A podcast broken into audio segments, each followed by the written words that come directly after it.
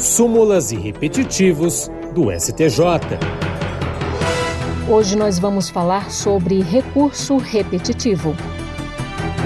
Em julgamento sob o rito dos recursos repetitivos, a primeira sessão do Superior Tribunal de Justiça estabeleceu que a apreensão do instrumento usado para cometer infração ambiental não exige que ele seja utilizado de forma específica, exclusiva ou habitual para a atividade lesiva ao meio ambiente, com esse entendimento, o colegiado deu provimento a um dos recursos especiais representativos da controvérsia para manter o ato do Instituto Brasileiro do Meio Ambiente e dos Recursos Naturais Renováveis, o IBAMA, que apreendeu um caminhão utilizado na extração ilegal de madeira. A autarquia recorreu ao STJ após o Tribunal Regional Federal da Quinta Região entender que a retenção somente se justificaria quando a posse do veículo em si constituísse ilícito.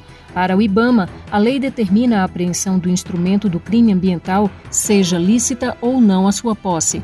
O ministro relator Mauro Campbell Marques destacou o precedente do STJ, segundo o qual a legislação estabelece como efeito imediato da infração a apreensão dos bens e instrumentos utilizados na prática do ilícito ambiental, inovando a jurisprudência da Corte. Para o relator, a apreensão definitiva do veículo impede a sua reutilização na prática de infração ambiental, além de desestimular a participação de outros agentes nessa mesma prática, caso se cientifiquem dos inerentes e relevantes riscos dessa atividade, em especial os de ordem patrimonial.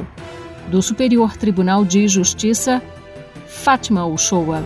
Súmulas e repetitivos do STJ.